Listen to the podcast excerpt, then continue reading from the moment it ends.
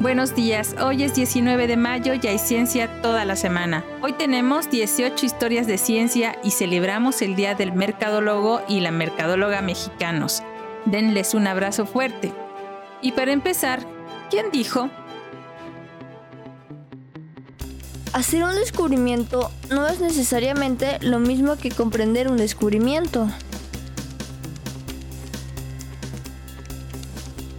Historia de ciencia número 1. Glándulas endocrinas. John Jacob Abel nació el 19 de mayo de 1857, bioquímico y farmacólogo estadounidense que hizo importantes contribuciones a la comprensión moderna de las glándulas endocrinas o sin conductos. En 1893 se convirtió en el primer profesor de farmacología a tiempo completo en los Estados Unidos, en la Universidad de Johns Hopkins. Animó a sus alumnos a realizar experimentos y a convertirse en participantes activos de su investigación de laboratorio. En 1897 informó del aislamiento de un derivado de la epinefrina, la adrenalina. En 1926 aisló y cristalizó la insulina. También investigó las funciones del riñón e ideó un aparato de difusión para eliminar toxinas de la sangre de los animales vivos, un aparato que es ampliamente considerado como el precursor del riñón artificial.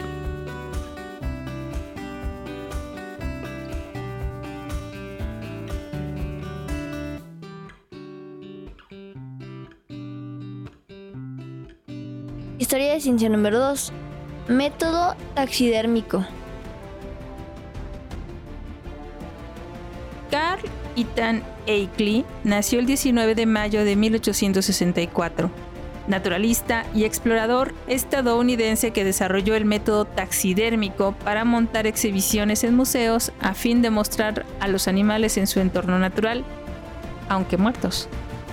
Su método de aplicar piel sobre una réplica finamente moldeada del cuerpo de un animal dio resultados de un realismo sin precedentes y elevó la taxidermia de un oficio a un arte. Montó el esqueleto del famoso elefante africano Jumbo.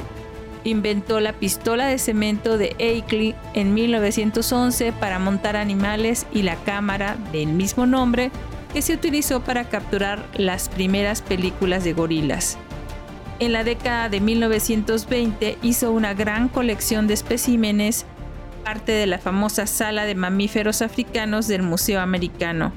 A partir de 1919, utilizando las habilidades que había adquirido al hacer modelos de arcilla de animales para diseñar exhibiciones de taxidermia, Euclid también creó una serie de moldes de animales de bronce.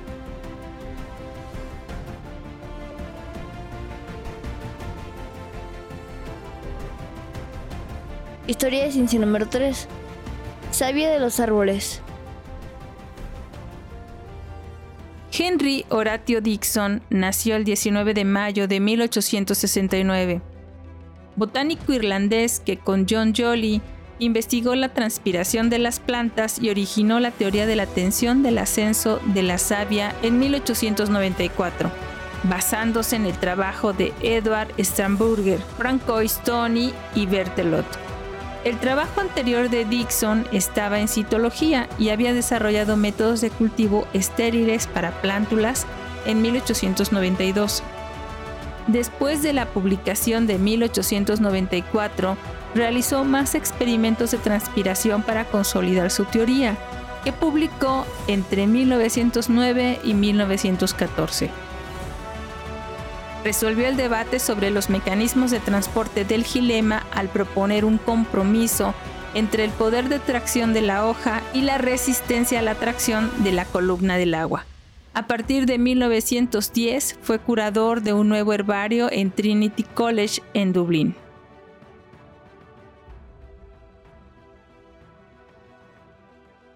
Historia de ciencia número 3b. Geodesia.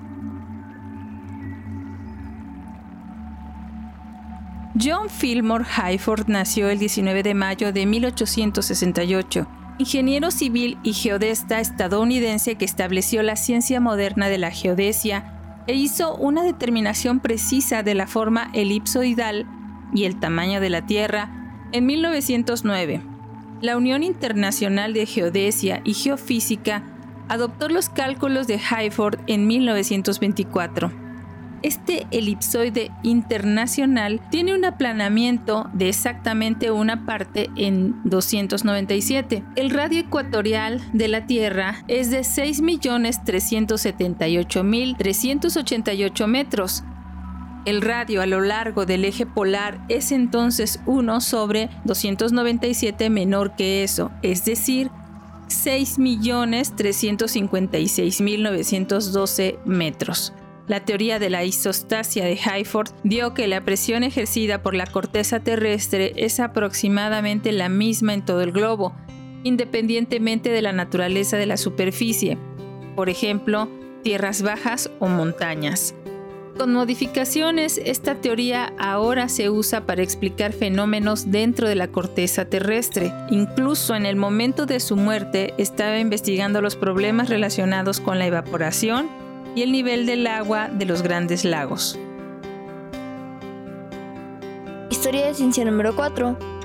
Retención magmática. Reginald Albert Daly nació el 19 de mayo de 1871, geólogo canadiense-estadounidense que desarrolló de forma independiente la teoría de la retención magmática, un proceso en el que la magma sube a través de la corteza terrestre rompiendo, pero no derritiendo, la roca que la recubre. Los bloques rotos resultantes de la roca más densa se hunden, dejando espacio para el ascenso de la magma. Esto explicaba la estructura de muchas formaciones rocosas ígneas.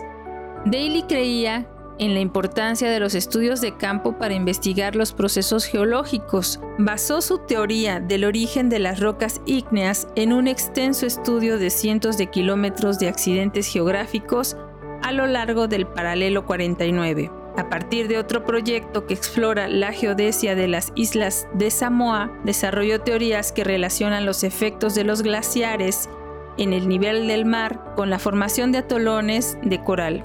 Su libro, Las rocas ígneas y su origen, publicado en 1914, fue un texto instructivo popular durante muchos años.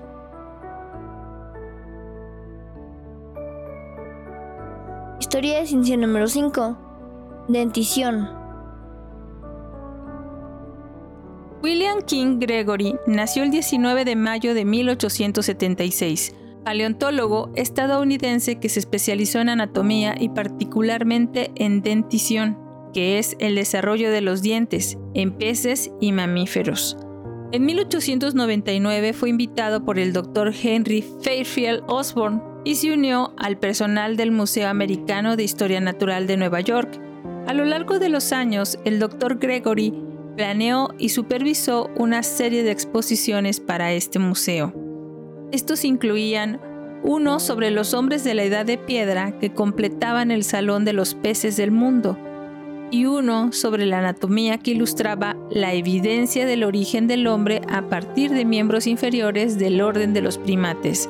Publicó extensamente durante cinco décadas.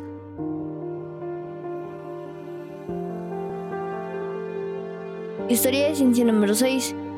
Túnel del Simplón. Un día como hoy de 1906 se inaugura el túnel del Simplón.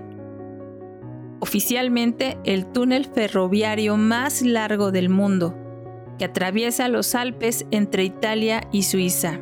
Fue inaugurado por el rey de Italia y el presidente de la República Suiza. La construcción de este túnel de 7 kilómetros fue realizada en la década de 1890 por Alfred Brand director de una empresa de ingeniería alemana e inventó un taladro de roca eficiente. Como ya dijimos, la longitud del túnel es de aproximadamente 7 kilómetros y está excavado en la roca sólida de la montaña Simplón, entre Ródano y el valle de Diberia. Como ruta directa bajo la montaña, acortó considerablemente la distancia superficial de una importante ruta comercial europea entre Brick, Suiza, e Isel, Italia.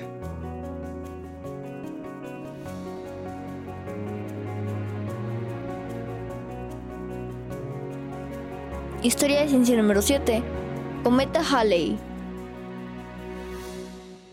Un 19 de mayo de 1910, la Tierra pasó a través de la cola del cometa Halley, el contacto más íntimo entre la Tierra y cualquier cometa en la historia registrada. El evento fue anticipado con terribles predicciones, como ya te puedes imaginar. Habían encontrado el gas venenoso cianógeno en un cometa. Se suponía que si la Tierra pasaba por la cola del cometa, todos morirían.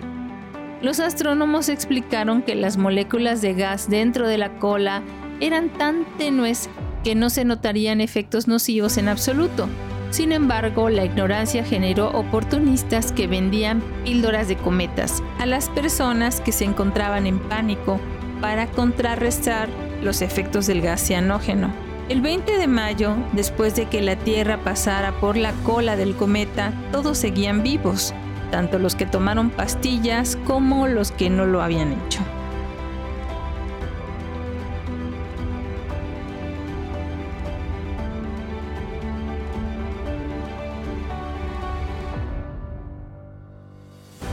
Historia de ciencia número 8.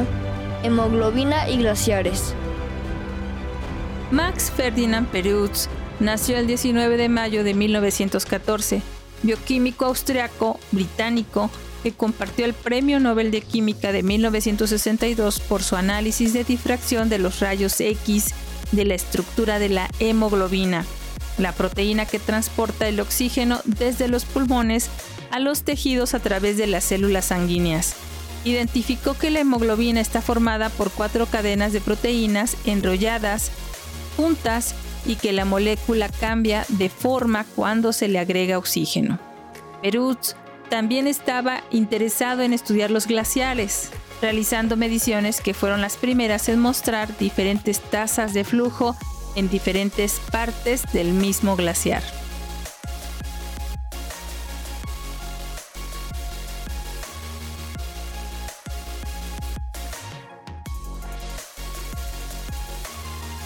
Historia de ciencia número 9.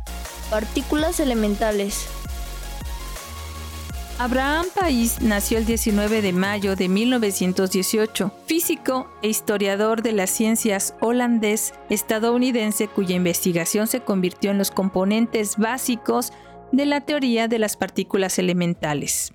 Escribió una obra que se considera la biografía definitiva de Einstein, se tituló de su doctorado en Holanda el 9 de julio de 1941, cinco días antes de la fecha límite nazi que prohibía a los judíos recibir títulos. Más tarde, durante la Segunda Guerra Mundial, mientras se escondía para evadir a la Gestapo, desarrolló ideas en electrodinámica cuántica que luego compartió cuando trabajaba con Niels Bohr entre enero y agosto de 1946. En septiembre de 1946 viajó a Estados Unidos para trabajar con Robert Oppenheimer en Princeton, donde País contribuyó a las bases de la teoría moderna de la física de partículas.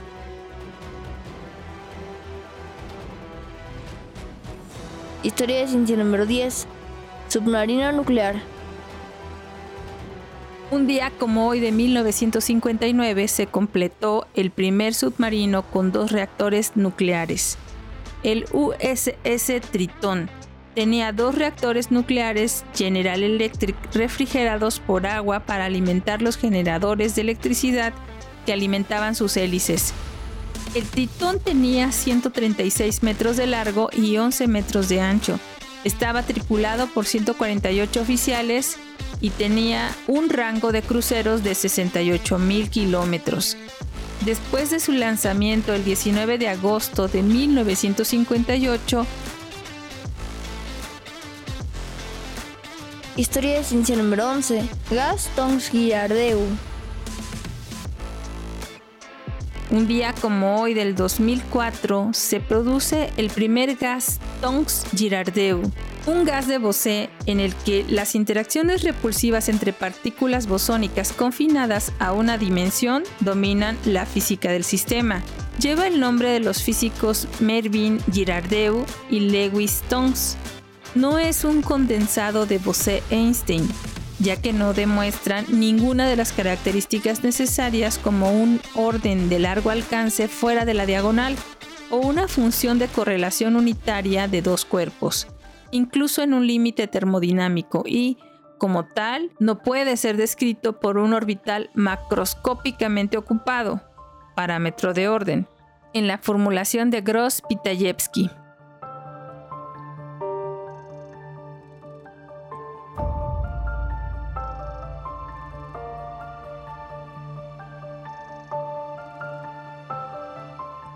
Historia 12. Darwinius Massilae, un eslabón perdido. En el 2009 se anuncia el descubrimiento de Darwinius Massilae, un eslabón perdido evolutivo con características similares a los lémures, monos y humanos. Este hallazgo se publicó en la revista Plus One, que cuenta que la mejor localidad europea para esqueletos completos de mamíferos del Eoceno es Grub Messel, cerca de Darmstadt, Alemania. Aunque este sitio estuvo rodeado por una selva tropical en el Eoceno, los primates son notablemente raros allí y hasta ahora solo se conocían ocho especímenes fragmentarios. Messel ahora ha producido un esqueleto de primate completo, el espécimen tiene una historia inusual. Fue recolectado de forma privada y vendido en dos partes, y solo la menor parte se conocía previamente. La segunda parte, que acaba de salir a la luz, muestra el esqueleto del primate más completo conocido en el registro fósil.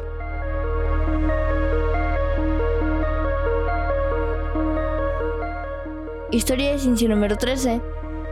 Deshielo persistente. En el 2014, un estudio reveló que la Antártida estaba perdiendo alrededor de 160 mil millones de toneladas de hielo al año, el doble que cuando se inspeccionó el continente por última vez. Y seguramente estas cifras siguen en aumento.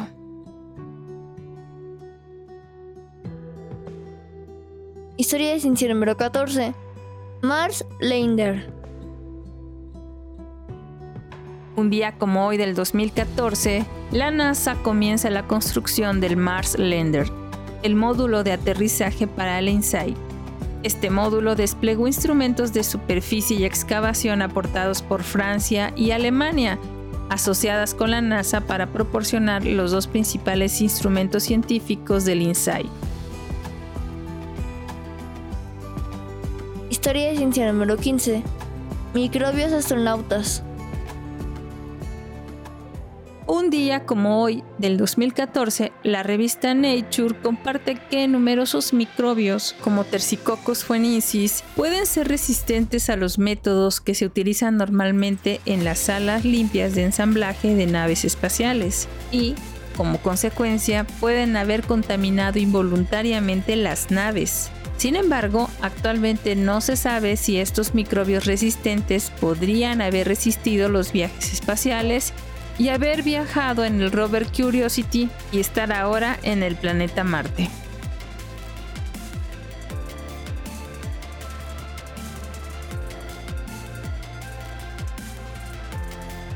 Historia de ciencia número 16. Sonidos de naturaleza. En el 2015, según un estudio del Instituto Politécnico Rensselaer, publicado en la Sociedad Acústica de América, descubre que reproducir sonidos naturales como el agua que fluye en las oficinas podría mejorar el estado de ánimo de los trabajadores y mejorar sus habilidades cognitivas, además de brindar privacidad en el habla. Historia de ciencia número 17. Caída temporal de CO2. En el 2020, una investigación informa de la caída temporal del 17% de las emisiones globales diarias de dióxido de carbono a principios de abril del 2020 en comparación con los niveles medios del 2019 durante los confinamientos forzados por COVID-19. El pico de las intervenciones, donde el 89% de las emisiones globales se encontraban en áreas bajo algún confinamiento, Las emisiones de países individualmente disminuyeron en un menos 26% en promedio. Las estimaciones sobre el impacto de las emisiones anuales del 2020 estaban entre menos 2 y menos 13%. Las mayores reducciones se debieron a la reducción del transporte. Sin embargo, esto no fue suficiente, ya que la ONU informó que las concentraciones en la atmósfera alcanzaron un máximo diario histórico récord en los últimos 60 años.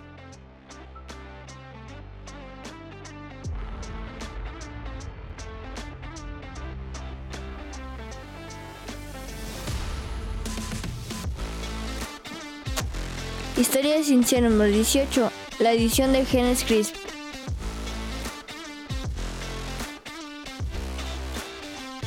En el 2021 se demuestra que la edición de genes CRISPR reduce el colesterol LDL en macaca fascicularis, en individuos vivos de macaca fascicularis en un 60%.